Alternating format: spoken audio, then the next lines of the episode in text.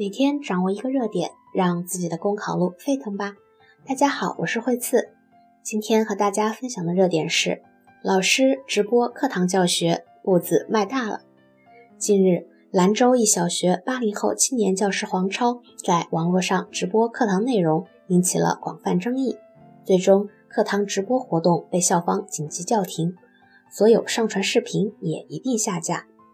老师直播课堂教学，一方面能够让家长更直观地了解课堂教学的内容，另一方面对上课教师有一种无形约束力，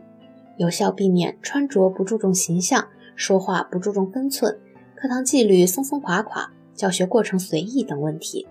但事实上，能够观看视频的不只限于家长，任何有兴趣的网友都可以参与进来。这种情况下，孩子们的个人信息也变得没有任何遮拦，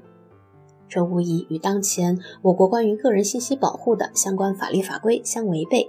也与互联网直播服务管理规定的要求格格不入。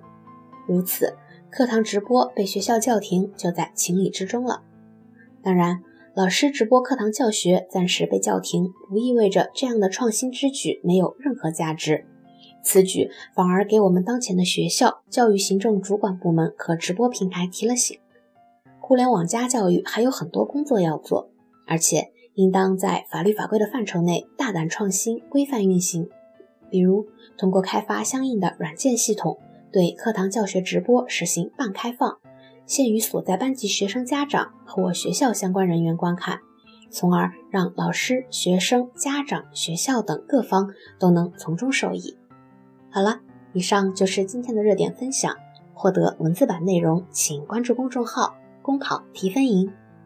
长假将至，在此祝愿大家国庆、中秋双节愉快。我们的热点分享也将在这八天假期暂停更新。